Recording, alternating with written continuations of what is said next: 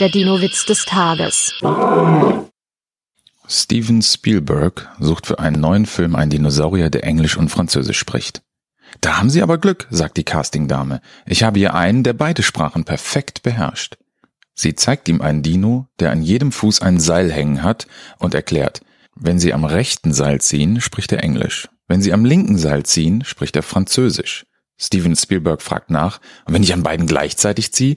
Da antwortet der Dinosaurier selbst, dann falle ich auf die Schnauze. Der Dino-Witz des Tages ist eine Teenager-Sex-Beichte-Produktion aus dem Jahr 2022.